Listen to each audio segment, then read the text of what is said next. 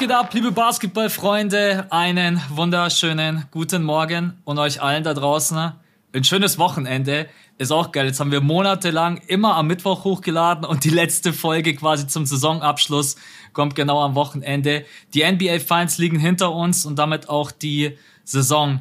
Erstmal die Frage an dich. Wie geht's dir? Du hast gerade eben schon vor dem Pod gesagt, ey, für mich ist die Saison jetzt vorbei, die Finals liegen hinter mir. Bist du mit dem Kopf schon komplett raus aus der Saison? Ja, tatsächlich schon. Damit will ich aber gar nicht die Saison jetzt schmälern, weil wir hatten eine ziemlich geile Saison mit coolen Playoffs. Wir hatten so viele verschiedene neue Teams auch in den Playoffs und Finals. Also es hat wirklich Spaß gemacht, sich die Saison zu geben. Aber es ist krass. Also quasi seit der Championship gestern, ich habe ja wieder das Spiel live geguckt, mhm. deswegen fühlt sich das auch so ein bisschen anders gerade an vom Schlafrhythmus. Und ich bin heute so ein bisschen durch den Tag gegangen und habe überhaupt nicht an die Championship gedacht. Und als du dann mir geschrieben hast, so, ey, können wir aufnehmen oder wann nehmen wir auf, habe ich dir quasi schon Sachen gesagt, wo, wo ich gerne über der, in der, genau, in der Off-Season, ja, machen wir dann das Off-Season-Thema und das Off-Season-Thema. Und dann hast du geschrieben, warte mal, wir müssen noch die Championship besprechen. Also dementsprechend, ja, es, es liegt so ein bisschen hinter mir, die Saison. Aber wie gesagt, ich will damit überhaupt nicht sagen, dass die Saison irgendwie nervig oder scheiße war, weil sie war eigentlich überragend und es hat total Bock gemacht, sie zu gucken. Das liegt auch wirklich, glaube ich, daran, so man kommt raus aus Game 6 und dann weiß man schon, in einer Woche ist wieder NBA Draft, in nicht mal zwei Wochen ist Free Agency.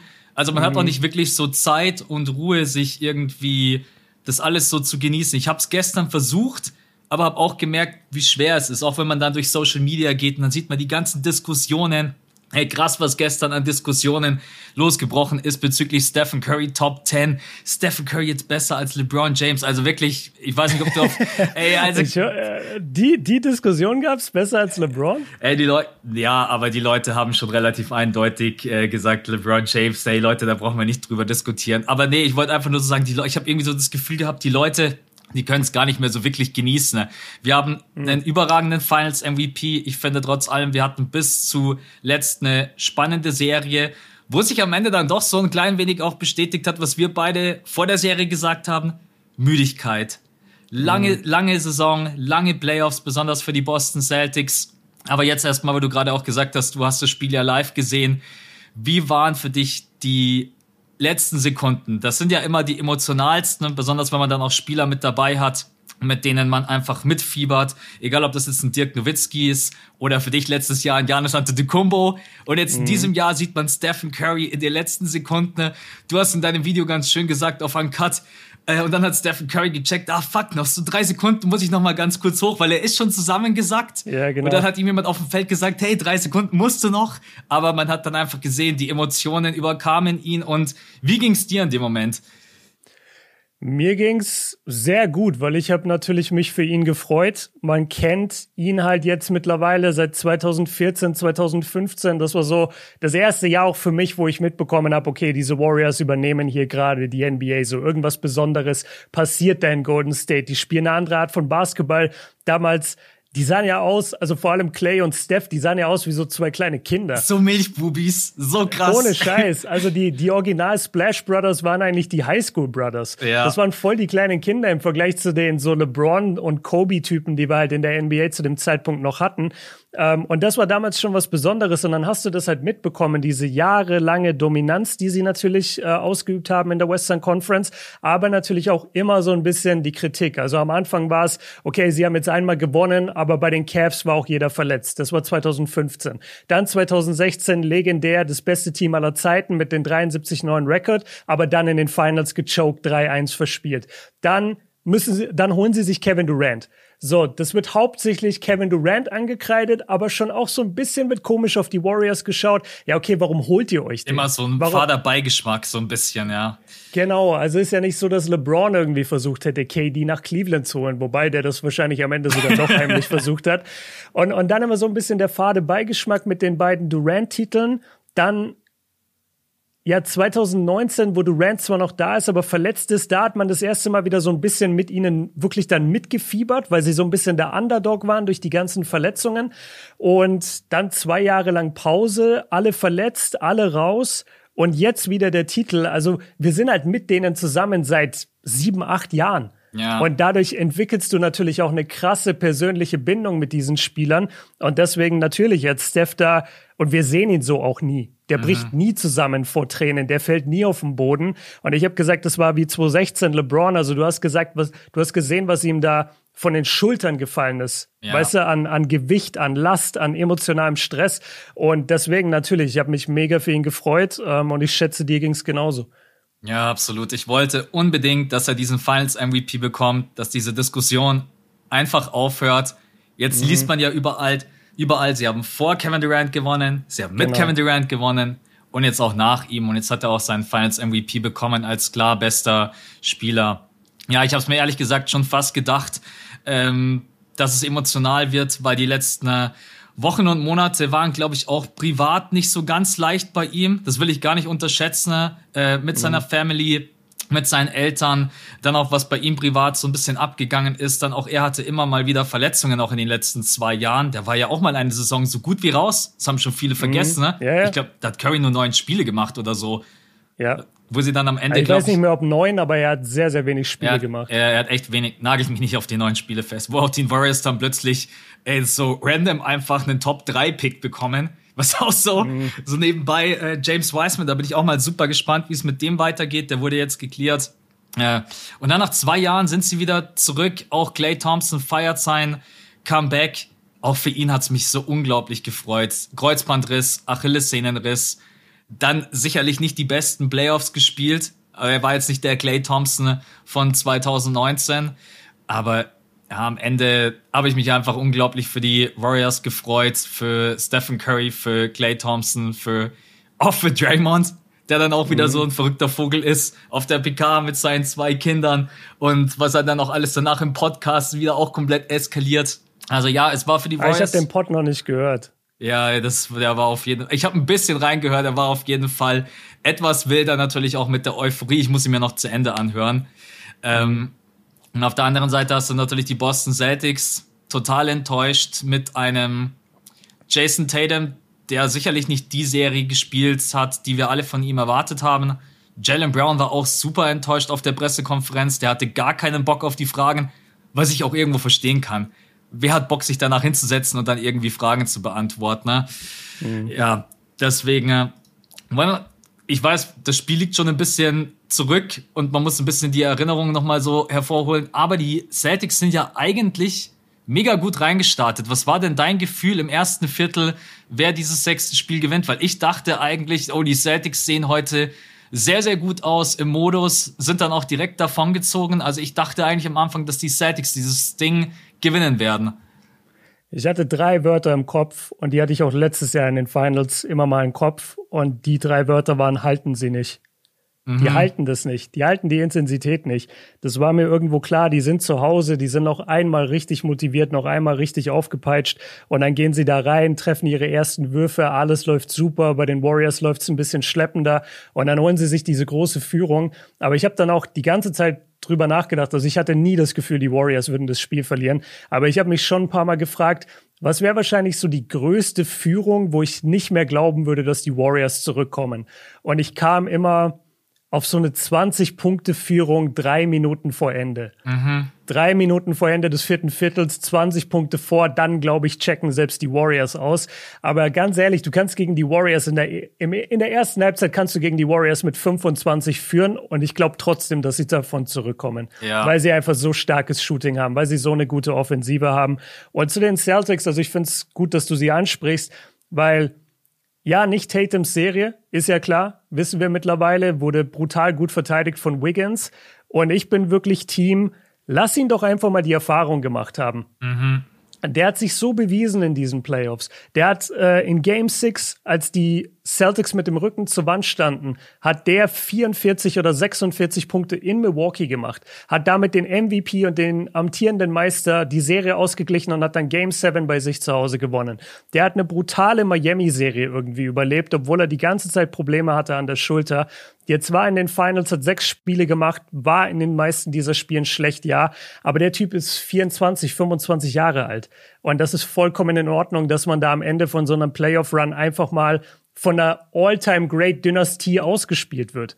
Absolut, ja. Deshalb habe ich kein Problem damit. Und nochmal zum Spielverlauf. Also ich hatte keine Sorge, dass die Warriors es gewinnen würden. Ich habe mich eigentlich da auch nur auf die Runs gefreut. Und der kam ja dann relativ schnell mit dem 21 zu 0, was der krasseste Run seit 50 Jahren war in den Finals. Ich habe in meinem Video 70 gesagt. Uh, sorry dafür, Leute, es waren 50 Jahre nur. Aber da war mir eigentlich klar, da kommt gar nichts mehr von den Celtics. Ja, sie hatten immer so diese Phasen, in denen sie dann wie so ein wie so ein Burst nochmal so drei, vier, fünf Minuten dann Vollgas gegeben haben. Dann gab's auch noch diese Minuten von Al Horford, wo ich gedacht ja, ja. habe, Splash Brother Aus Nummer drei ja, steht auf der anderen Seite. Äh, nochmal kurz zu Jason Tatum. Ich gehe total mit dir mit. Das ist einfach eine unglaubliche, unglaublich bittere Erfahrung jetzt natürlich auch für ihn.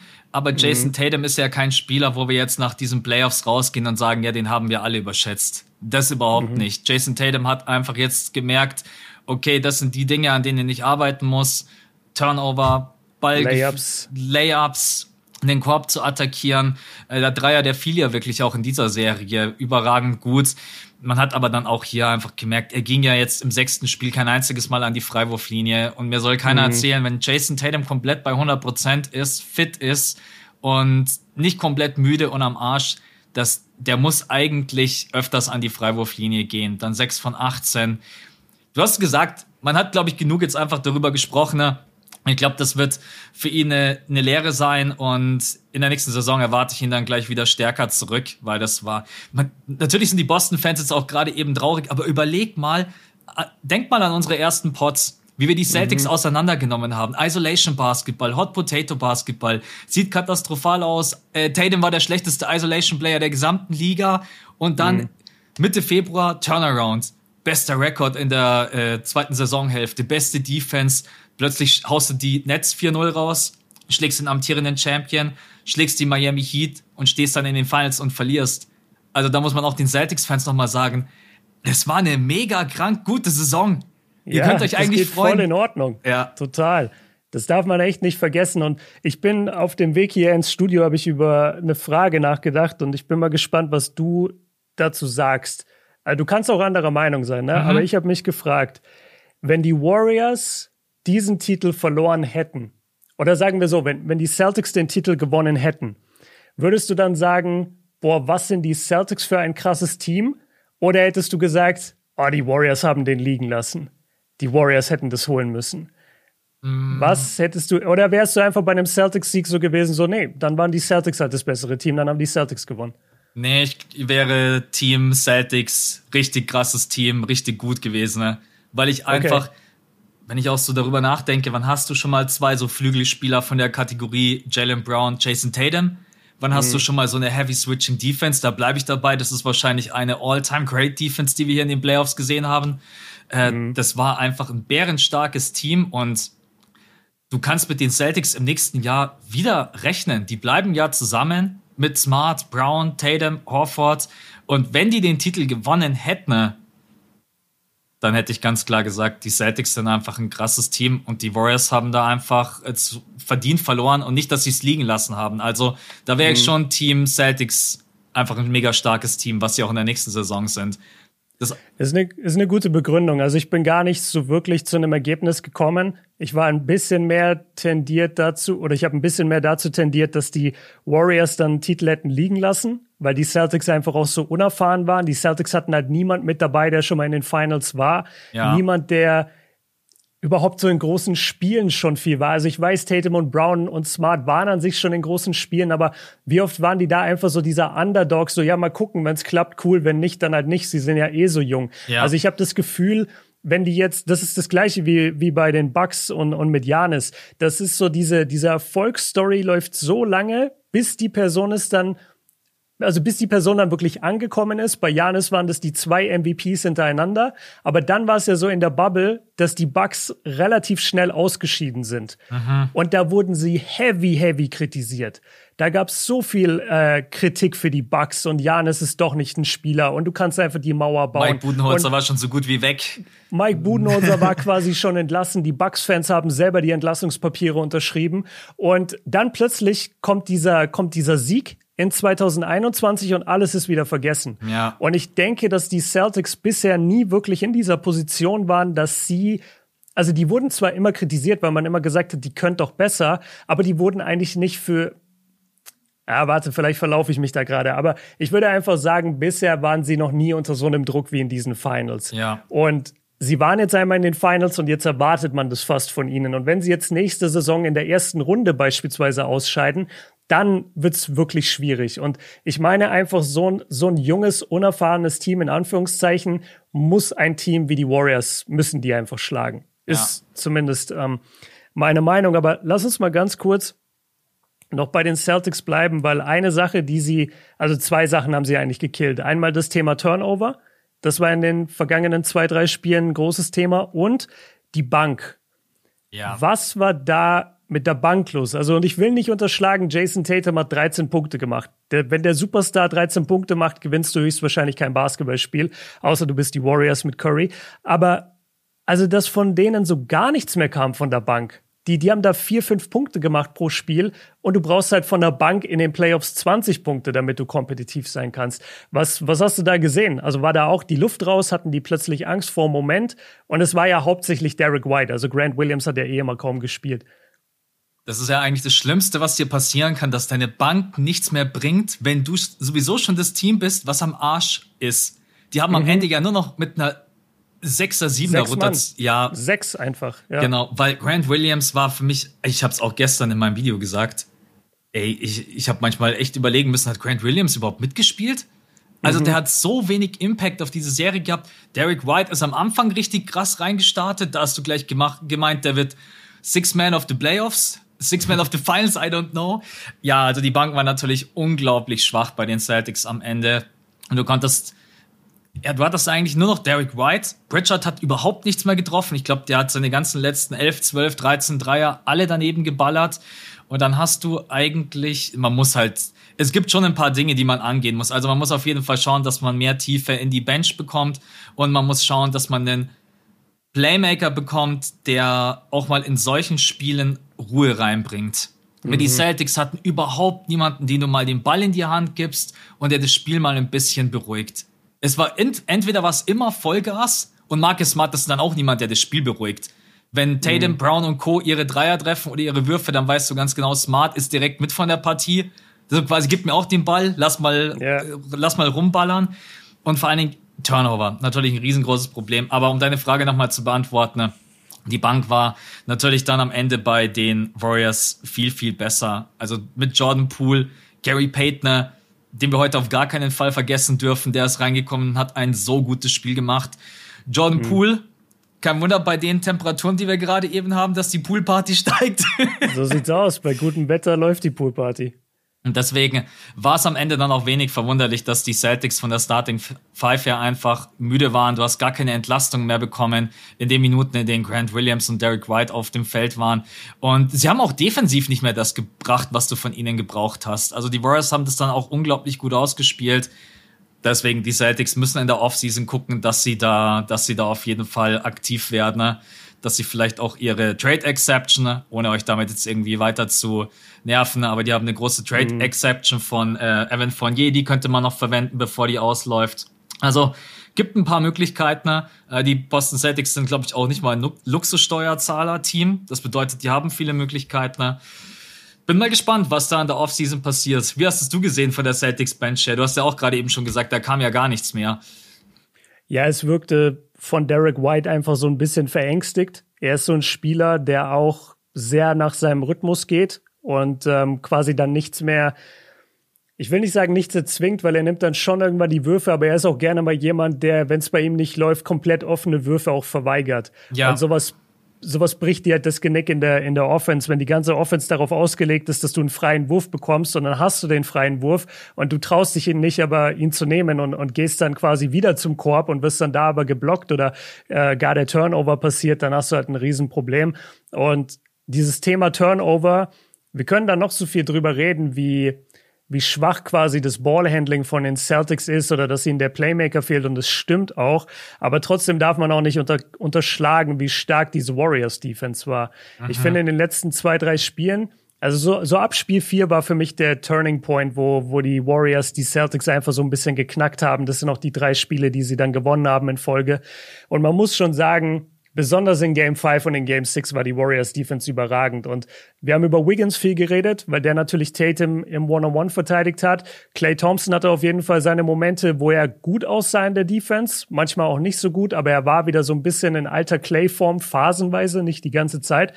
Ähm, aber wen ich hervorheben will, ist wirklich Draymond. Und Draymond ist natürlich so ein bisschen Meme geworden jetzt in diesen Playoffs und in den Finals, vor allem auch mit seinem Podcast, mit dem, mit den Fuck you äh, Draymond-Sprüchen und so weiter. Aber was der verteidigt hat, die letzten beiden Games, war wirklich stark. Als Herbstzeit-Verteidiger immer wieder im Weg gewesen, immer wieder die Steals eingesammelt. Der hatte jetzt in diesem Spiel so ein überragendes Game. Zwölf Punkte, zwölf Rebounds, acht Assists, zwei Steals, zwei Blocks. Besser kannst du nicht spielen in der Rolle. In der bitte ist. den wichtigsten Stat vor. Ähm, zwei von fünf. fünf von zehn. Zwei von so, fünf von der Dreierlinie. Zwei von fünf, genau. Er hat, er hat den ersten Dreier getroffen. Als der, der reinging, habe ich im Kopf zu mir gesagt, das war's. Wenn Draymond seine Dreier trifft, dann kannst du nicht gewinnen.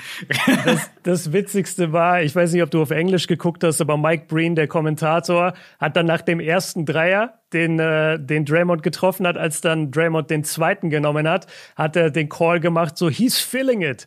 Und das sagst du ja, Ja, normalerweise, wenn jemand so vier, fünf hintereinander getroffen hat. Und äh, die haben sich dann auch darüber so, so ähm, haben die diskutiert, dass man das nicht sagt jetzt. Aber er meinte dann doch, bei Draymond sage ich das nach einem Dreier, weil Mike Breen ist aber jetzt. auch jemand, der immer so Jokes rausballert, so, aber ohne sie Ja. jetzt so irgendwie so klar, sondern einfach nur so, ja, war ein geiler Kommentar von ihm. Aber ja, zwei von fünf und er hat ja die ganze Serie über keinen einzigen Dreier getroffen, ne? Genau. Ja, es war ein Ja. Wahnsinnsspiel von ihm. Also die Statline 12, 12, 8. Er hat sich so ein bisschen den Arsch gerettet. Ich habe die ersten drei Spiele von Draymond nicht vergessen. Und die waren wirklich schlecht. Und Die dann, waren schlecht, wobei Spiel 2, muss man schon sagen, hat er den Warriors gewonnen durch seine Attitüde. Ja. Dadurch, dass er halt einfach die ganzen Celtics verprügelt hat und die äh, Warriors das nicht, also die Shiris das nicht gepfiffen haben. Und ich will noch aber eins sagen zu Draymond, weil das vergisst man, glaube ich, auch. Draymond war schon ab 2017 bei manchen Leuten abgeschrieben. Manche Leute haben schon 2017 gefordert, man muss Draymond traden. Es hieß, er ist washed, es hieß, er ist zu fett, er ist dies, er ist zu das. Und die Tatsache, dass er auch wieder sich jetzt zurückgekämpft hat und auch wieder in diese Form gekommen ist, wo du ihn halt in den Finals einfach 42 Minuten spielen lässt, das ist eh so geil. Die Starting Five der, der Warriors, 41 für Clay, 40 für Curry, Wiggins 44 Minuten und Draymond 42 Minuten. Also da siehst du, es kommt am Ende halt schon hart auf deine Starter an. Bei den Celtics ein bisschen mehr oder ein bisschen besser die Minutenverteilung, aber hat ihnen am Ende halt nichts gebracht, weil viele der Minuten an Grant Williams und Derek White gingen und die waren halt Nullfaktoren. Aber ja, ich, ich freue mich auch für Draymond. Ich weiß, alle reden über die Splash Bros, aber Draymond, auch wenn er ein kontroverser Charakter ist, man kann den schon feiern und man kann vor allem seine Loyalität zu der Mannschaft feiern, zu Steph, zu Clay, wie er die immer beschützt auf dem Feld und äh, ja, eben auch schon abgeschrieben war bei den Warriors und Leute ihn traden wollten und jetzt ist er mal wieder Champion. Das muss man erstmal schaffen. am geilsten finde ich die Aussage, äh, Draymond ist zu fett. Ich finde, Draymond sieht einfach, seit er in die Liga kam, immer gleich aus. Weil, Er war ein bisschen, guck mal die, guck mal am Anfang, da war er ein bisschen schlanker, finde ich. Da war er noch athletischer. Ja, ja, der denkt sich halt mittlerweile auch, hey, ich stehe wieder Kreisliga-Schiri bloß am, äh, an der Freiwurflinie, Ja. da muss ich jetzt nicht so viel laufen. Ne? Und hinten in der Defense, Help Defense, das kriege ich auch noch hin. Und äh, guck mal, als wir damals bei den Warriors waren, wann waren das? Ey, das ist Weißt du schon, das noch? Boah, das ist 2018. 2018 vielleicht, ja, glaube ich auch Ja. irgendwie. Auf jeden Fall, ähm, wenn ihr, wenn ihr euch da Draymond anguckt, so 2017, 2018, das weiß ich nämlich noch, dass wir hingeflogen sind und ich entweder davor oder danach auch mal so ein bisschen von ihm, der hatte damals noch einen anderen Podcast und da habe ich manchmal reingehört und da meinte er, dass er mit dem Warriors Front Office so Diskussionen geführt hat, dass er nicht in Shape ist. Und dass die richtig sauer irgendwann auf ihn wurden, dass er einfach nicht in Form war, sondern dass er halt einfach außer Form gespielt hat. Und für ihn war das aber so ein bisschen, ey, wir gewinnen doch sowieso. Weißt Ja. du, wir haben die Splash Bros, wir, die hatten da noch Kevin Durant. Da ist egal, in welcher Form Draymond spielt, die gewinnen schon ihre 55, 60 Spiele. Ähm, ja, finde ich ganz geil, dass, dass er jetzt wieder aber in Form eben ist. Und du hast recht, er hat schon die Finals-Performance auch ein bisschen gerettet mit Absolut. dem finalen Spiel jetzt. Sonst wäre es kritisch geworden. Wollen wir vielleicht noch über den Finals MVP sprechen, der wieder 34 Punkte rausgehauen hat in diesem Spiel, 12 von 21, 6 von 11. Ey, was Stephen Curry an dem Abend für Würfe selbst kreiert hat, und da meine ich jetzt nicht die Dreier, sondern auch wirklich dann am Korb, das ist einfach nur, der ist 34. Manchmal realisiere ich gar nicht, dass Stephen Curry schon 34 ist. Der läuft übers Feld, als wenn er gerade hat er, glaube ich, nicht selber gesagt, er fühlt sich gerade selber wie in seiner Prime. Ich glaube, hat er gesagt? Ich glaube, ich habe es irgendwo gelesen, ja, und er sieht gerade mhm. wirklich auch so aus, wobei das seine äh, schlechteste Shooting-Season war, die er jemals hatte, zumindest während der regulären Saison. In den Playoffs weiß ich es jetzt nicht. Ähm, ich kann es dir sagen, in den Playoffs. In den Playoffs sah es wieder voll in Ordnung aus. Da hat er 46 aus dem Feld geschossen und 40 Prozent genau, also wenn du es aufrundest, 39,7, aber mhm. ich sag mal 40 Prozent, 40 Prozent bei 10 Dreierversuchen pro Spiel. Also ja. das ist wieder Goat-Shooter-Status, wie man ihn kennt. Ja, dieser, ja, dieser Finals MVP. Ich meine, da wurde jetzt auch schon so, so viel dazu gesagt, aber man kann es nicht oft genug betonen, wie unglaublich wichtig der für ihn ist. Und das weiß er, glaube ich, auch selbst. Er war ja danach in der Post-PK und die erste Frage war gleich zum Finals MVP. Ja, ja. Und er hat ja dann nicht angefressen, sondern er hat einfach quasi gesagt, scheiß mal auf den Finals MVP, wir sind alle gemeinsam Champ. Und das macht mich, das macht ihn auch wieder so sympathisch. Auch bevor er die Trophäe bekommt, klatscht er alle ab. Und das mhm. sind so Kleinigkeiten, die ich bei Stephen Curry einfach unglaublich schätze. Und du sagst es immer, er ist wahrscheinlich der selbstloseste Superstar und All-Time Great, den wir jemals in der NBA hatten. Mhm. Ja, also es ist, es ist auf jeden Fall eine kleine Liste. Ich, ich arbeite da sogar gerade dran. Ich mache da vielleicht bald mal was dazu. Die, die selbstlosesten Superstars aller Zeiten, weil da, da musst du dann verschiedene Kriterien mit einwerfen und es gibt den einen oder anderen. Aber ich glaube fast Steph ist echt der, der krasseste, mhm. weil es fällt mir niemand ein, der einfach nach zwei MVP-Saisons sagt, ja klar, bring Kevin Durant hier rein, bring einen Spieler rein, der das Team an sich reißt, einen Spieler, also nicht an sich reißt in dem Sinne, aber der, der unsere Offense verändert, ein Spieler, der mir Würfe wegnehmen könnte, bring den rein, gar kein Thema. Ich will einfach nur gewinnen. Also das hast du eigentlich nirgendwo. Das ist schon sehr bemerkenswert. Und ich glaube, warum wir immer vergessen, dass er schon 34 ist, ist wegen des späten Starts in seiner Karriere weil er halt am ja. Anfang der Karriere viele Verletzungsprobleme hatte. Deswegen hat es ein bisschen gedauert, bis es richtig lief.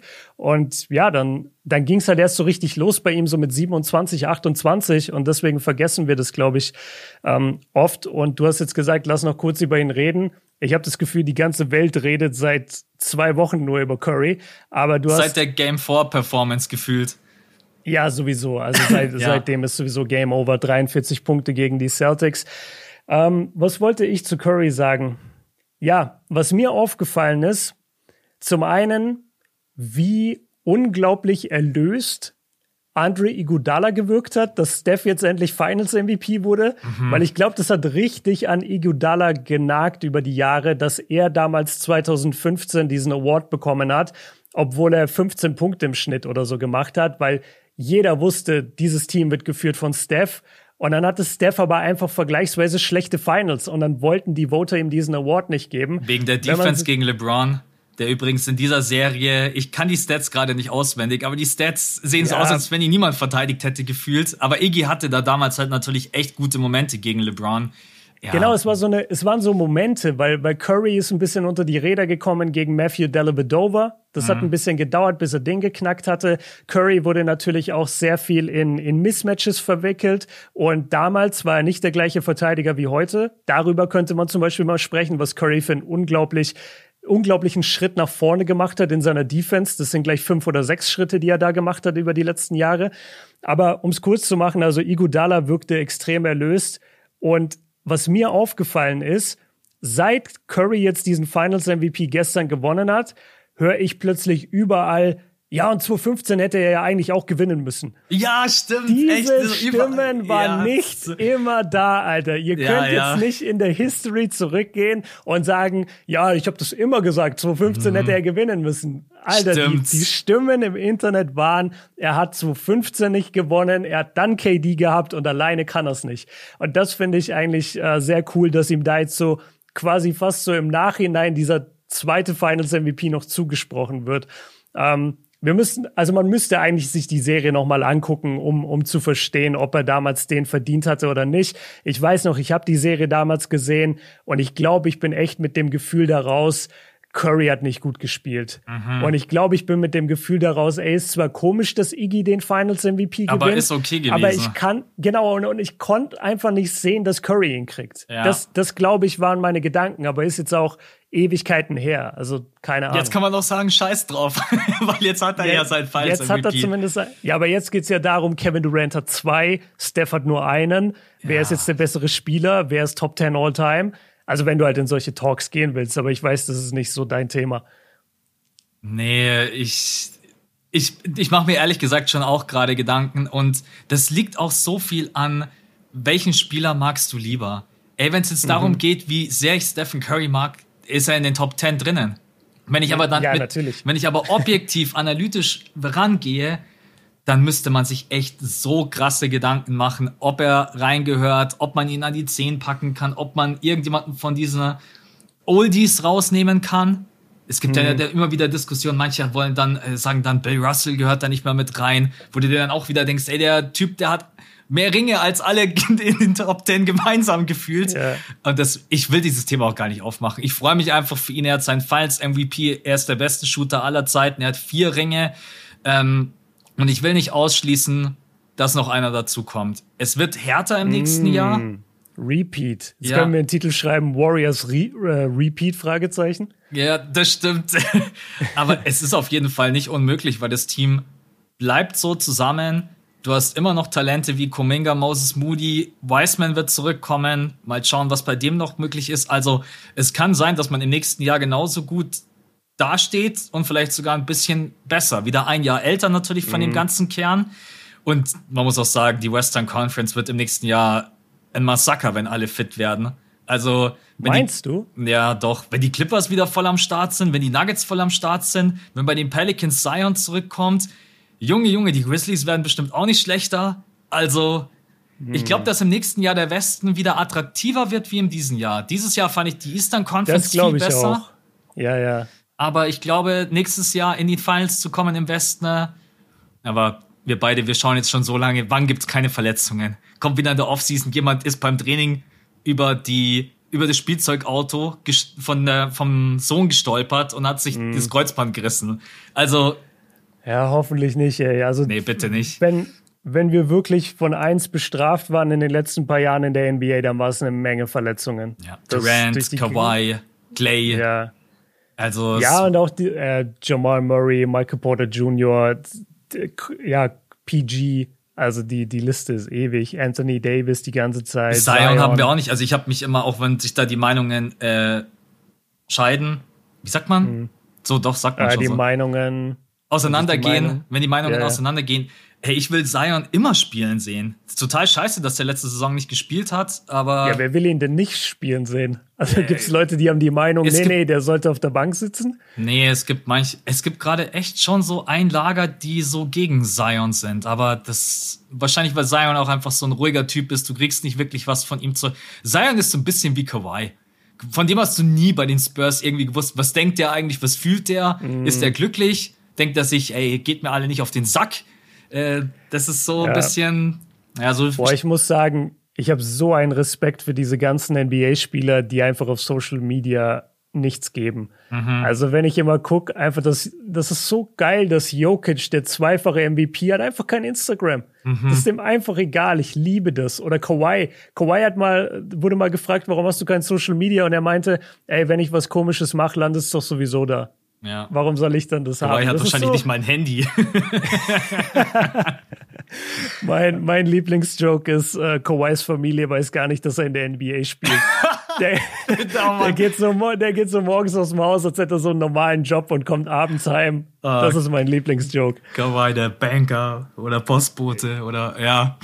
Wäre auch witzig mit seiner Statur. Also so ein zwei Meter Riese, der so dein, dein Banker ist in der Sparkasse. Stell mir gerade vor, wie Kawaii einfach so dein DHL-Paket in der Hand hat. Und die Hand, die Hand ist einfach so groß wie das äh, Standardpaket von DHL. Oh Mann, ey. Ich hau mich weg. Aber weißt du, wer, wer auch totale Kawaii-Anlagen hat, ist ein bisschen Tatum. Ja. Bei Tatum, finde ich, kriegt man auch relativ wenig mit und er ist auch jemand, der auf dem Feld eigentlich kaum durch seine ja kaum durch seine Stimme irgendwie führt. Und das kann man natürlich auch noch lernen. Jetzt ist er mittlerweile aber 25. Man würde aber schon sagen, wer den Ton angibt in dieser Mannschaft, ist eigentlich Marcus Smart, ist Al Horford. Mhm. Da bin ich mhm. mir sicher, auf ihn wird am meisten gehört. Ähm, und wahrscheinlich ein bisschen Jalen. Und wer eigentlich denkt, dass er der Leader des Teams ist, aber es so gar nicht ist, ist Grant Williams. So, der, ja. steht, oh, der steht immer manchmal da und, de und sieht so aus, als würde Ime Udoka gleich das Clipboard aus der Hand nehmen und Plays aufmalen. Ja. Äh, und jeder im Team will einfach nur sagen, ey, Dicker, bitte setz dich hin. keine, keine hört auf dich, du hast seit drei Spielen keinen Dreier getroffen, bitte setz dich einfach hin. Ja. Ich bin da zwiegespalten. Einerseits denke ich, das gehört irgendwie zu einem Leader auch dazu auf der anderen Seite, Kawhi hat drei Titel, drei Finals MVPs und ist immer der gleiche Typ geblieben. Also von dem her. Und ich glaube, ja. Tatum wird sich da nicht ändern, weil er war auch in diesen Finals. Habe ich von Tatum überhaupt mal einen emotionalen Ausbruch gesehen? Jetzt in diesen sechs Spielen? Ich kann mich gerade nicht erinnern. Ja, doch, also wenn er, wenn er viel, wenn er eine gute Scoring-Performance hat. Ja, wenn er 50 macht, schon. dann bricht jeder. Ja. Okay.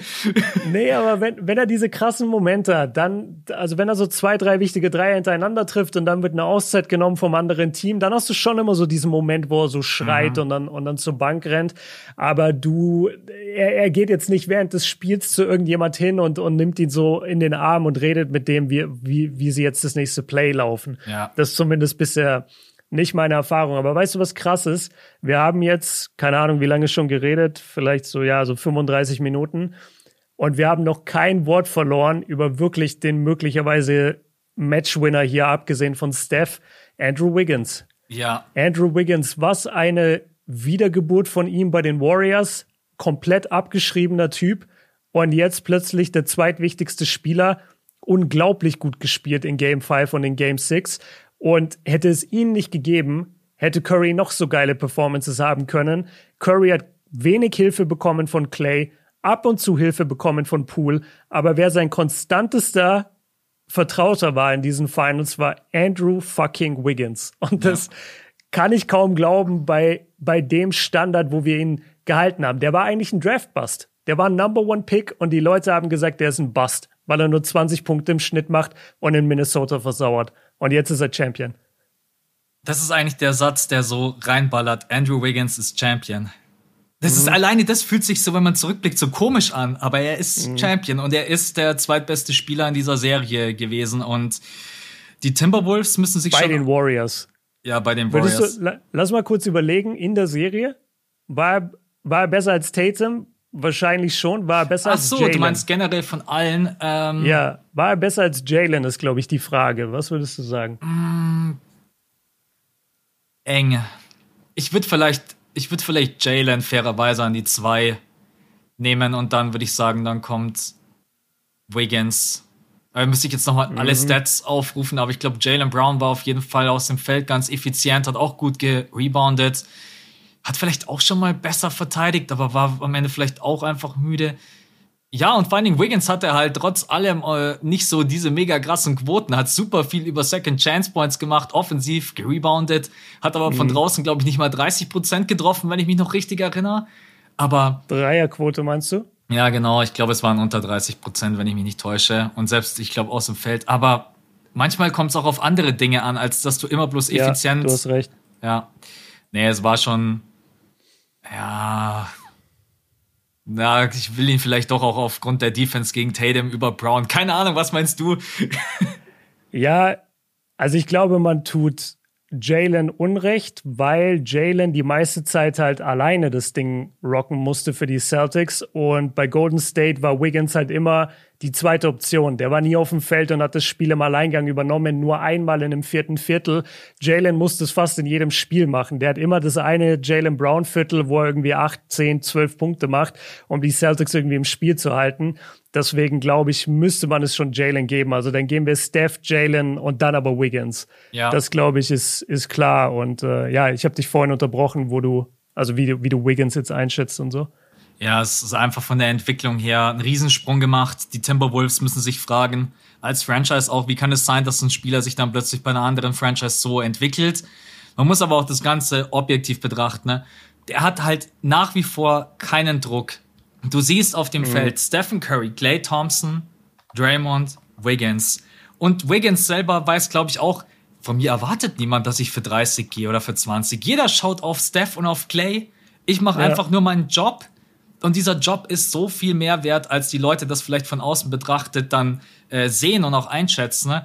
Weil auch in dem Spiel jeder Game 6 Clay Thompson, übrigens Game 6 Clay Thompson ist in der Bay Area geblieben, äh, 25. Ich habe euch gesagt, der kommt in Game 5. Ja. Das, das, was er in Game 5 gezeigt hat, war das Nächste, was wir an den Game 6 Clay aktuell kommen. Ich finde das übrigens sowieso immer so doof. Die sprechen von Game 6 Clay Thompson, dann siehst du die Liste und dann werden einfach so die schlechten Performances, die werden dann einfach geskippt. Da steht dann ja, so, ja, so ja, 2000 irgendwann gegen OKC, dann kommt wieder zwei Jahre später. So, das ist, wenn man Game 6 Clay Thompson ist, dann muss man ja in jeder Serie das sein, oder? Aber ist im Endeffekt ihm, glaube ich, auch scheißegal. Clay Thompson ist sowieso. er, er hat PKs danach gegeben, als wäre er gerade Finals MVP geworden. Ja. Also er hat gegen jeden getrashtalkt, er war am Ende voll betrunken, hat da irgendwelche irgendwelche geilen Sätze gesagt in die Kamera. Also Clay war, Clay hatte richtig Bock. Ich glaube auch Clay ist ein richtiges Partybeast. Ich glaube Clay. Safe, safe. Es gibt voll die krassen Stories über Clay. Ja. Also vor allem früher, der, also ich, ja, nee, ich kenne auch ein paar Clips nicht, von Clay, die viral gingen, wo ja, er Party genau, macht. Ich, ich, über, ich überlege gerade, ob ich das erzählen kann. Ja, ich will ihm jetzt nicht Unrecht tun, aber sagen wir mal so, ich glaube Clay, Clay hatte damals auf jeden Fall den Ruf, dass er ganz gerne mal einfach mit einer Gruppe junger Frauen auch mal einfach so einen Ausflug macht auf irgendeinen tropischen Strand. Ja. So der ist so ein Typ, der sagt einfach, ey, ich nehme euch zehn mit und wir fliegen jetzt da und dahin. Das gab's früher auf ja. jeden Fall. Könnt ihr mal googeln. Also Clay war schon ein wilder, wilder Typ damals. Clay liebt ja auch das Wasser, wie wir alle wissen, wenn er immer auf dem Boot unterwegs ja, ist. Clay, bester Mann, ey. Ähm, jetzt sind wir irgendwie, wir waren gerade noch bei Wiggins nochmal zusammengefasst. Also einfach extrem gut am Brett gearbeitet, offensiv Rebounds, was für seine Statur und Größe einfach nicht, das darf man so nicht erwarten. Ne? Also das kann man von jemandem erwarten, der irgendwie 2,8, 2,10 groß ist.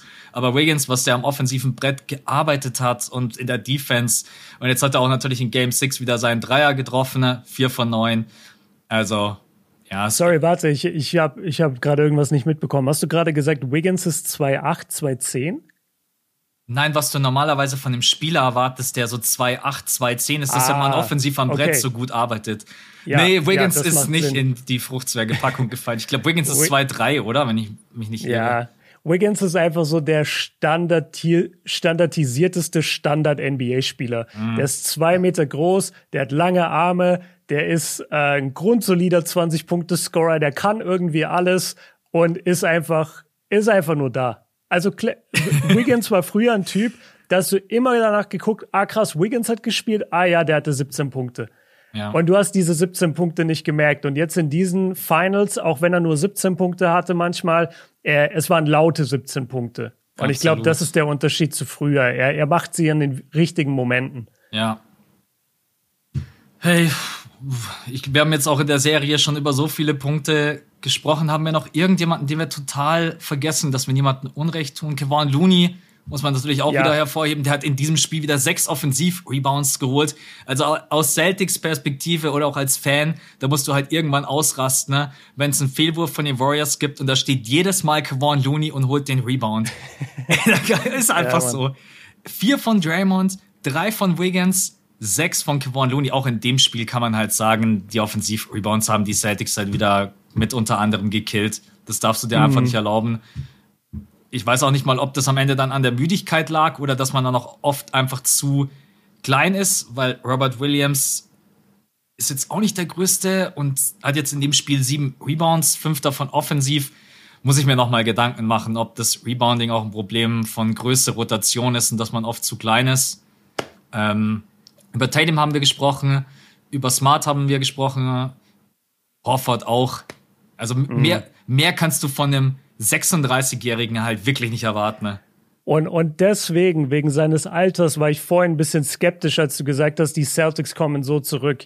Weil ich bin mir nicht sicher, ob du noch mal so einen Horford kriegst. Ey. Kriegst du noch mal einen Horford, der in der zweiten ja. Runde über Janis stopft? Primetime in Milwaukee. Horford. Ja. ja. du hast schon sehr viel Primetime Horford bekommen und das im Alter von 36. Ich mache mir dann immer Sorgen, wenn so ein Rollenspieler langsam zu alt wird. Auf der anderen Seite, die Warriors haben auch jahrelang noch mit alternden Rollenspielern äh, Titel gewonnen. Also es kann auch sein, dass das einfach wichtig ist. Und der hat halt 40 Minuten eigentlich gespielt in dem Game. Ich weiß nicht. Ja. Ich weiß nicht. Wird, er wird langsam ein bisschen alt. Ja, das, das muss man natürlich dann immer sich in der nächsten Saison ansehen. Sein Vertrag ist halt, also jetzt wäre der Vertrag natürlich gerade gut tradebar, aber der verdient in der nächsten Saison, also teilweise, er verdient auf jeden Fall 19,5 Millionen, wenn ich mich gerade nicht verlese. Und dann, wenn es voll garantiert ist, verdient er halt 26,5. Das von den 37-Jährigen, ah. es wird halt schwer, Horford dann auch wie irgendwie abzugeben. Und ich glaube, das kannst du dir auch nach diesen Playoffs irgendwie Nee, Mach's nee, du willst nicht. ihn auch nicht abgeben. Ich sag nur, dass die Leistungen, die du dieses Jahr von ihm bekommen hast, und es gab ja wirklich Spiele, da war er der wichtigste Mann auf dem Feld. Also Game One der Finals. Ja, was 26 hat er gemacht? Punkte. 26 Punkte, so. Das war überragend. Er hatte gegen die Bucks auf jeden Fall mindestens ein sehr starkes Spiel, wenn nicht mehrere. Also der, ich weiß es noch, weil da habe ich die meisten Emotionen an die Serie. Und wenn ich an diese Serie denke, dann denke ich an, als erstes daran, wie krass mir Al Horford dauernd auf den Sack gegangen ist, dass der jeden Dreier getroffen hat. Ich stelle mir Björn gerade so vor, wie er so denkt, Horford übertreib halt nicht. Ja, ich dachte mir dauernd, wo, woher kommt jetzt Al Horford mit dieser Leistungsexplosion? Ja, diesen Moment ich, hatte ich in Game 6 auch, Mann. War, war der nicht schon in Philly? Und war er da nicht komplett unspielbar? War der danach nicht in OKC? Das habe ja. ich mir die ganze Zeit gedacht. Das, den seine Karriere war meiner Meinung nach am Ende. Und dann kommt er da in die zweite Runde und ballert Milwaukee weg. Ja. Das hat mich genervt.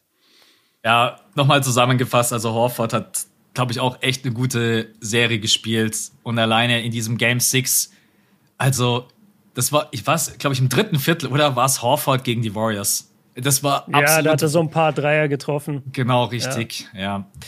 Nee, ansonsten. Ey, nee, also, ich habe ich hab hier einen super interessanten Stat. Mhm. Und das zeigt so ein bisschen die, ich nenne es mal die, die Warriors Kerndominanz. Also so angefangen 2014, 2015, aber ich habe sogar 2013 hier mit dabei.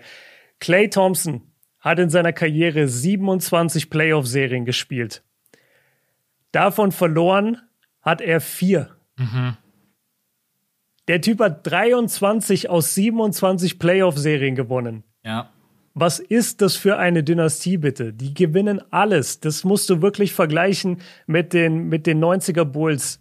Weil die haben auch innerhalb von acht Jahren, haben die, waren die sechsmal in den Finals, haben sechs Titel gewonnen. Die Warriors waren jetzt innerhalb von acht Jahren ebenfalls sechsmal in den Finals und haben viermal gewonnen. Das ist schon unglaublich in der heutigen Zeit, weil guck dir mal die Eastern Conference an. Ich habe vorhin drüber nachgedacht. Äh, 2018 die Cavaliers. Mhm. Zweite, oder 2017 die Cavs, 2018 nochmal die Cavs, aber ein komplett anderes Team. Alle sind weggegangen außer LeBron. 2019 die Raptors, 2020 die Heat, 2021 die Bucks und jetzt 2022 die Celtics. Das heißt, du hast in den letzten paar Jahren hast du einfach fünf, sechs verschiedene Champs aus der Eastern Conference gehabt. Ja. Und die Warriors haben aber innerhalb der gleichen Zeit fast immer wieder dominiert und waren da am Start. Das, da gehört so viel dazu, Mann. Da gehört Glück dazu, Talent, ähm, eine, eine, gute, eine gute Chemistry, die die drei ja auf jeden Fall haben. Super Coach, ein gutes Front Office. Also man muss die Warriors als ganze Organisation, glaube ich, echt mal loben. Steve Kerr ist einer der besten Legende. Head Coaches of all time. Ich denke mir manchmal yes. so, die Liga hat manchmal auch Glück. Ich meine, viele Dinge wären nicht passiert. Ich glaube, wenn zum Beispiel die Warriors 2016 gewonnen hätten, dann wäre Kevin Durant vielleicht nicht gekommen. Ja denke ich. Ähm, dann wäre er doch zu Cleveland. dann wäre er doch zu den Jazz. äh, oh Gott, ey, stell dir mal vor, Kyrie, LeBron und KD in ja, einer Mannschaft. Ciao. Ciao. Aber ich glaube auch Ciao für LeBrons, ähm, für LeBrons, wie sagt man, emotionalen Zustand. Mhm. Weil das, das ist ja schon schwierig mit Kyrie zu spielen, aber Kyrie und KD in einer Mannschaft. Schwierig. Boah, das, das hätte ich nicht ausgehalten, glaube ich. Also die Serie haben sie ja verloren, dann haben sie zweimal gewonnen, dann gegen die Raptors. Ich bleib dabei, ja. wenn die Warriors fit sind, gewinnen die Raptors diese Serie nicht, obwohl Kawhi Leonard gespielt hat wie ein Monster.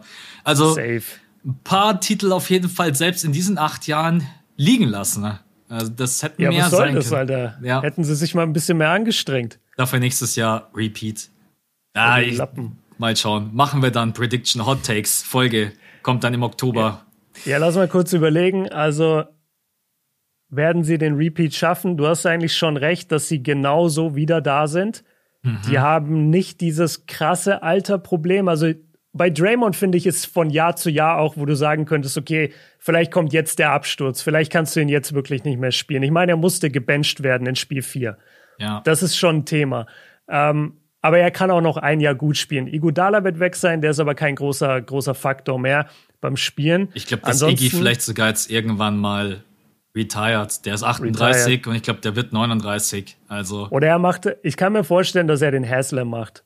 Dass er einfach ja. immer bei den Warriors da rumläuft. Und der hat ja Gary Payton, das hast du bestimmt gesehen, den Clip äh, in Game 6, als er den da zur Seite nimmt. Der ist ja mehr ein Coach mittlerweile, ja. Igudala, als dass er spielt. Aber dann, dann lass uns das so sehen. Die Warriors kommen mindestens genauso stark zurück. Die jungen Spieler sind ein Jahr älter. Wiseman kommt zurück. Das wird auch super interessant. Übrigens Shoutout an die deutschen Ärzte, weil scheinbar war Wiseman in Deutschland, um da irgendeine Behandlung zu bekommen. Und jetzt kann er erst wieder spielen. Ähm, habe ich gar nicht mitbekommen. Ich habe bloß mitbekommen. Hast du nicht mitbekommen? Nee, habe ich nicht mitgekriegt, dass er in Deutschland war. Ja, ja. Sonst hätte ich ihn mal angerufen auf einen Kaffee. Ey, James, hast du Zeit? ähm, ja, ja, doch, Wiseman. Und also viel, viele NBA-Spieler kommen immer mal nach Deutschland. Kobe war auch öfters in Deutschland für eine Behandlung an seinem Knie oder Knöchel, glaube ich. Das, äh, das kommt gar nicht so selten vor. Also die deutschen Sportärzte sind da schon geschätzt, glaube ich. Ja. Ähm, aber zurück zum Thema. Also Warriors Repeat ist möglich, aber ich bin auch bei dir, dass die Western Conference sehr krass wird. Aha. Ich kann die Clippers nicht einschätzen. Ich glaube nicht wirklich an Denver, weil ich glaube, dass Porter Jr. als drittbester Spieler dir keine Championship besorgt. Ähm, die, die Lakers, Russell Westbrook, mit ihm ist immer zu rechnen. Die Lakers sind bei mir kein Contender. Da bleibe ich auch dabei. Con Contender, Contender für die Draft Lottery. nein, Lakers, ey, Lakers Fans alle raus. Nein, nein, nein. Ich meine es gar nicht so schlimm, aber Lakers müssen sich anstrengen, sagen wir so. Also die, Auf jeden Fall. Das, das, wird, das, das wird kein Selbstläufer, nur weil die jetzt wieder gesund sind. Ja. Nee, also nächsten Jahr, die Karten werden komplett neu gemischt und einige Teams werden auch, ey, wenn die Mavs jetzt noch den ein oder anderen guten Move machen, die haben sich jetzt Christian Wood geholt, wenn die mhm. jetzt noch, die haben noch ein bisschen was. was Hardaway kommt zurück. Hardaway kommt zurück. Dann mal schauen, was mit Jalen Brunson passiert. Verlängert man mit dem oder gibt man den dann doch in einem Sign and Trade ab? Also ich glaube mal, dass die Mavs im nächsten Jahr äh, ganz gut aussehen werden. Ne? Ich bin übrigens anderer Meinung als du. Ich habe dein Video dazu gesehen. Du mhm. hast gesagt, äh, du glaubst, dass Brunson geht. Mhm. Richtig? Ja. Und du hast es, du hast gesagt, dass er mit der Rolle von der Bank nicht zufrieden sein wird oder dass die Mavs keinen Bock haben, einem Bankspieler über 20 Millionen zu geben. Was war deine Begründung? Ich hatte so unglaublich viele Gründe. Zum einen finde ich, dass Jalen Brunson kein 20 bis 25 Millionen Spieler ist. Oh! Nee. Jetzt kommen aber die Mavs-Fans für dich, ey. Nee, da sind auch viele Mavs-Fans auf meiner Seite. Da darfst Brunson halt auf gar keinen Fall überbezahlen. Brunson hat eine extra. Ja, nicht überbezahlen, aber 20 im Jahr gehen schon für die Leistungen, ja, die der bringt. Aber nicht mehr.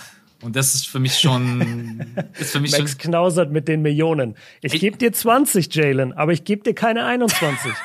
das kannst du vergessen. Sitzt mit Jalen Brunson am Vertragstisch und damit da hin und her gefeilscht. nee, ich meine, im, im ersten im ersten Zug muss man sich ja erstmal entscheiden, möchte man Dinwiddie behalten oder nicht. Wenn man sich dazu mhm. entscheidet, dass man Dinwiddie behält, dann ist ein Jalen Brunson Abgang für mich fast irgendwie die logische Konsequenz. Der Papa hat jetzt äh, bei den Knicks unterschrieben. Ich weiß nicht, ob das irgendwas bedeutet oder auch nicht. Äh, kann ja. man was reininterpretieren.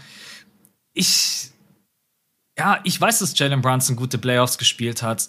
Und ich sag trotzdem, er ist nicht der, auf den ich zu 100% vertrauen würde nächstes Jahr. Auch unter anderem, weil Hardaway zurückkommt und ich dann von der Rotation das einfach. Ich sehe Jalen Brunson dann einfach nicht als Starter. Und einem Six-Man. Nee, auch nicht. Und Six-Man dann einfach 20, 25 Millionen zu bezahlen, finde ich dann schon einfach ein bisschen happig. Besonders wenn ich dann auch so Kandidaten wie Bertans mit mir rumziehe, der 18 Millionen verdient und Dwight Powell. Also ja. Ja, gut, aber Pauls Tage sind ja wohl gezählt, oder? Mit Christian Wood jetzt. Ach komm, also die, die Mavs, werden. Ach komm, der muss irg irgendwie muss der einen Deal mit denen haben, weil der eigentlich müsste der schon längst weg sein, so wie der spielt. Aber ja, die, der war halt der einzige Big, Ja. in, in Anführungszeichen Big. Also der sieht auch immer letztendlich einfach nur aus wie Maxi Kleber von der Größe her. der ist funktioniert halt ganz gut riesig. im Pick and Roll mit Luka Doncic. Das muss man schon noch hervorheben. Der war in den Playoffs teilweise unspielbar, aber während der normalen Saison ist es schon immer, aber Ja, super, das ist dann das Gobert-Problem. In, Ja. der, in der Saison sieht er mega aus und in den Playoffs merkst du, du kannst ihn nicht mehr spielen. Aber du hast ja gerade gesagt, du bist nicht meiner Meinung. Das heißt, Ja, du würdest bin, Brunson gerne anderer behalten. ne? Meinung. Ja. Genau, ich würde Brunson auf jeden Fall seine 20 im Jahr geben und ich würde ihn von der Bank Und dann bringen. traden. Und schön, schön sign and trade. Ey, wir geben dir dein Geld, aber dann geh weg. Ja. Nein, ähm, ich würde ihn behalten. Ich finde, sein Scoring von der Bank ist mega. Mhm. Und die, die Mavs werden sicherlich stark sein mit, mit Luca und mit Hardaway in der Guard-Rotation als Starter. Und dann Brunson von der Bank finde ich einfach ein geiles Lineup. Du kannst rumexperimentiert mit, mit einem Dreier-Guard-Lineup, so wie damals OKC, Mhm. mit, mit Shea, mit Dennis und mit Chris Paul. Das ging damals gut auf. Ähm, und ich bin einfach, ich bin kein, wie heißt er überhaupt? Ich bin kein Dinwiddie-Fan. Ich Ja. finde, Dinwiddie hat seinen Platz in der Rotation für mich voll verspielt in den Playoffs. Und du hattest quasi die direkte Gegenüberstellung Dinwiddie und Brunson auf dem Feld, ohne Doncic, mit Doncic. Und da dachte ich immer, ey, Dinwiddie raus, Brunson rein. Also trade, trade ähm, hier Dinwiddie, gib den Deal an Brunson. Und jetzt hast du mit Christian Wood noch einen Big Man für Luca. Also, die waren letztes Jahr im Western Conference Finale und holen sich jetzt noch mal zwei Spieler quasi dazu, weil Hardaway nicht gespielt hat und Wood äh, nicht dabei war. Die Mavs können auf jeden Fall stark sein nächste Saison und die haben auch eine eklige Defense. Frag mal Phoenix. Das kann schon was werden. Ja. Ja, dann hätte man als Rotation Doncic, Tim Hardaway Jr., Dorian Finney-Smith, Maxi Kleber, Christian Wood, Brunson Ja. von der Bank. Und da müsste man halt echt noch schauen, dass man, dass man Dwight Powell und Bertans und Dinwiddie irgendwie, die halt alle echt zu viel verdienen. Es ist halt so schwierig, die in irgendeinem Paket so. Und jetzt hat man Mhm. Ja. natürlich den, Hier, wir haben drei Spieler, alle überbezahlt. Wollt ihr die? Davis, Davis Bertans trifft jeden Monat ungefähr einen Dreier. Wollt ihr den haben? 18 Millionen? die drei zusammen haben ge gemeinsam Salary von 40, 45 Millionen, ey. Die, Oh die fragen so bei den Lakers an, so, ja, ey, LeBron? LeBron Ja. für die drei? Oder AD, weil wir brauchen noch jemanden, den wir von der Bench bringen. Ähm, ja, Von der Bench. ja, ist natürlich jetzt auch schwierig, weil sie haben jetzt ihren 26. Pick damit abgegeben, was logisch ist, weil die Rockets den natürlich äh, ins Visier genommen haben, weil die ja noch im Rebuild sind. Die Rockets haben jetzt drei First-Round-Picks. Den hätte man natürlich super irgendwie in einem Bertans-Deal oder auch in einem Dwight Powell-Deal vielleicht verwenden können. Aber die Mavs sehen jetzt schon, finde ich, ganz gut aus. Der Question Wood Ja. Deal gefällt mir auf jeden Fall vom Fit her. Ob das dann charakterlich passt, warten wir da mal ab. Viele Spieler haben keinen Bock auf Rebuilds, bei einem jungen Team zu spielen. Der ist 26, 27. Ein Christian Wood wird dort, glaube ich, ganz anders einfach spielen und auch auftreten, weil der weiß, Riesenchance auf die Playoffs. Du hast mit Luka Doncic wahrscheinlich das größte Talent gerade in der NBA an deiner Seite, vom Alter her und auch von den Leistungen her. Äh, ich habe eine gute Defense. Also mir gefällt der Deal auf jeden Fall. Und für die Rockets hat das auch, glaube ich, ganz gut gepasst, da man jetzt den jungen Spielern Schengen, Schengoat, Yes. ey, ey, wie viele Fans Schengoat. hat eigentlich dieser Typ? Das ist irgendwie gar nicht zu. Der hat so ein riesen Fanlager. Auch wenn du, Ja, schau ja. mal unter dein Video, schau mal unter irgendwelche Ja. Posts, die ich auf Insta raus, alle Schengen. Also der Ja. ist so beliebt. Der, der ist auch ein geiler Spieler. Manche Leute steigern sich da auch ein bisschen rein, aber der ist ein geiler Spieler. Ja, ich vor gesagt- Schenko, das ist auch ein geiler Nickname. Und also ich sehe den tatsächlich in der Zukunft irgendwann mal so in Richtung All-Star gehen. Ich Mhm. glaube, der hat alle Anlagen dafür, der ist wahnsinnig intelligent, der hat gute Post-Moves, der kann super passen. Ich, ich mag den total und äh, ich finde das eigentlich einen geilen Move von den Rockets, dass sie ihm jetzt mehr, mehr Spielzeit natürlich bescheren. Und bei Wood, ich bin da so ein bisschen auf deiner Seite, warten wir es mal ab. Weil der ist ja angeblich damals nach Houston gekommen, weil er dachte, er spielt zusammen mit Harden und könnte da mit ihm in die Playoffs. Und stattdessen haben wir halt ein Rebuild bekommen und du musst zugucken, wie Kevin Porter Jr. irgendwie 100 Würfe pro Spiel nimmt. Da kannst du schon dann die Lust verlieren vielleicht mit der Zeit. Ja. Ähm, ich glaube jetzt auch nicht, dass er der Nonplusultra-Center ist, aber er kann halt neben, neben Luca genauso gut für, für funktionieren, wie früher ein Capella neben Harden super gut funktioniert hat. Wir, du hättest damals auch nicht gesagt, Capella ist einer der besten Center der NBA, aber er hat halt super gepasst zu Luca. Äh, sorry, zu Harden. Und, und jetzt ist eben Christian Wood der äh, für Luca. Ja, und ich meine, die Mavs sind ja noch nicht fertig. Also man müsste noch irgendwie schauen, dass man Rim Protection bekommt, weil Wood ist jetzt nicht der beste Verteidiger. Aber ich meine, oh, so ja. vom gesamten Paket ist Wood einfach der perfekte Komplementärspieler zu Luca, weil er kann das Pick and Pop spielen und sind wir mal ehrlich, die Mavs ohne Five Outs, da kannst du dann gleich abwinken und kannst sagen, okay, hör mal auf. Es war eigentlich vollkommen klar, dass irgendwie ein Center kommen muss, der den Dreier auch trifft. Äh, er mhm. funktioniert im Pick and Roll gut, was man zum Beispiel mit Porzingis nicht so spielen konnte. Klar, Miles Turner wäre vielleicht die optimale Lösung gewesen, wenn es auch vor allen Dingen um das Thema Rebounding und Shotblocking geht. Aber die Mavs sind noch nicht fertig und mal abwarten, ne, was da noch kommt. Und, aber der erste Move war, glaube ich, auf jeden Fall gut. Ich glaube, Miles Turner ist der beliebteste NBA-Spieler, dem keiner zuguckt. Weil niemand, niemand guckt sich Pacers-Spieler an, aber jeder weiß, wie gut dieser Typ ist und jeder denkt sich immer nur, ey, holt den Mann da raus. Mhm. Holt den Mann da raus. Aber jetzt mittlerweile sind die Pacers ja auch im Rebuild. Ich weiß nicht, ob er da Teil von sein soll oder ob sie ihn auch noch versuchen werden zu dealen. Aber die Pacers haben sich ja eigentlich ganz gut aufgestellt jetzt. Auf jeden und die Fall. haben immer noch, die haben immer noch, glaube ich, Brockton und Buddy Yield, ne? Mhm. Das wird super spannend zu sein, wer die kriegt. Brockton wäre ein super Playmaker für die Celtics übrigens. Das wäre wär ganz interessant. Nice. Ähm, das gleiche gilt aber für die Lakers. Und die Lakers wollen auch seit fünf Jahren Buddy Yield und kriegen es irgendwie nicht hin. Vielleicht ist jetzt der Moment, vielleicht ist jetzt der Sommer, wo sie es schaffen. Die haben auch so lange abgewunken, bis Buddy Yield irgendwann so teuer war, dass es gar keinen Sinn mehr macht. Ey, ich glaube, die Lakers treiben oft von ihren eigenen Trade-Targets den Wert so nach oben, weil jeder plötzlich darüber redet, die Lakers wollen den und am Ende ist es so teuer, dass sie sich selber nicht mehr leisten können. Ja, das ist das echt ist ganz katastrophal, Mann. Über den Halliburton-Trade bin ich übrigens immer noch nicht hinweg. Also das ist kompletter Irrsinn, dass die den wirklich bekommen haben. Ist aber ja, das ja. ist schon wieder, liegt in der Vergangenheit, kann man jetzt nicht mehr ändern. Und, und du weißt, wie viel wir seitdem über die Kings geredet haben. Also ja. das, das legendäre Duo De'Aaron Fox, DeMantis Sabonis, da spricht die ganze Liga jetzt drüber. Ja, ey, die Kings sind auch wirklich eine Nummer für sich. Ja, also die Offseason wird auf jeden Fall spannend. Wir haben ja, ja jetzt muss ich mal kurz in unsere schlaue genau, Liste lass mal den Leuten mitteilen, wann unser nächster Pod ist. 13.07. 13.07. Genau. genau. Also wir haben jetzt quasi Saisonabschluss, jetzt haben wir so ein klein wenig Pause, dann kommt am 13.07. kommt dann die Analyse der Free Agency und die ganzen Trades. Das kann dann auch eine längere Folge werden. Also das ist quasi die nächste große, fette Folge, die für euch erscheint. 13.07. Genau. Und dann Ganz normal noch, auf allen Plattformen und einen Tag vorher schon bei Patreon. Genau, so sieht's aus. So, ich weiß nicht, wie es dir geht. Bei mir ist schon leicht warm seit 30 Minuten. Ein bisschen. Es ist so warm, ich sag's dir ganz ehrlich, aber ich bin jetzt froh, dass wir äh, dass wir den Pod hinter uns haben, weil echt, es ist, weiß ich, du sitzt ja auch, äh, du sitzt gerade in deinem Einzimmer-Apartment, in deinem, nee, nicht Apartment, wie sagt man? in meinem Studio. In deinem Studio. Und ja. da stelle ich mir auch so vor, die Luft, die ist ja irgendwann so drückend und bei mir auch alle Türen gerade zu, außer die Balkontür. Und ich denke mhm. mir gerade nur so, ey, gib mir einfach irgendwie ein Eis und ein Swimmingpool und ciao. gib mir ein Eis und ein Swimmingpool. Hast du ciao. eigentlich letzte Woche dir einen Döner geholt?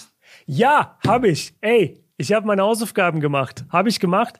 Ähm, ich habe zwei Döner gegessen in der letzten Woche. Einmal mit Soße und einmal ohne Soße. Jetzt ehrliches ich, Feedback.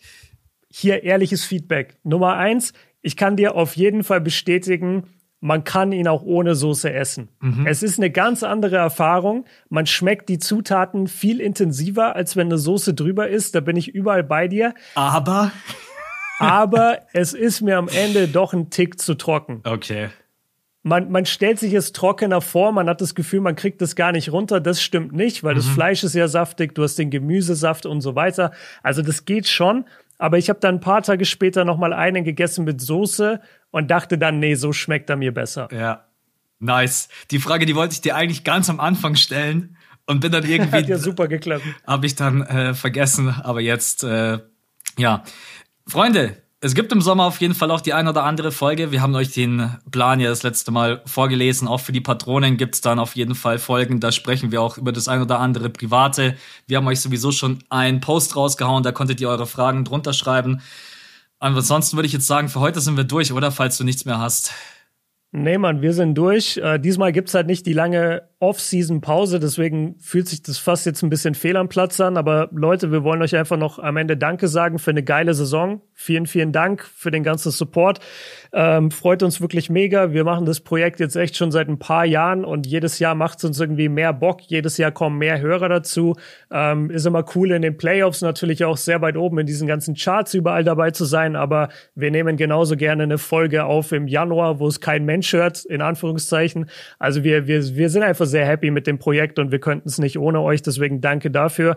Und danke dir auch, Max. Ist immer geil. Wir können uns immer aufeinander verlassen. Ähm, wir haben kaum eine Folge aus, wir haben, glaube ich, gar keine Folge ausfallen lassen. Hier und da war mal einer krank, dann hat der andere übernommen für ihn.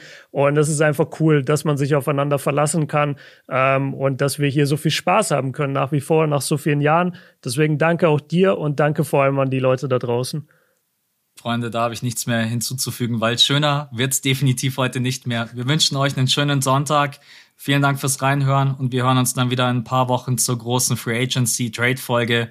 Björn an dich auch danke und euch allen da draußen einen schönen Tag. Bis zum nächsten Mal. Ciao. Ciao.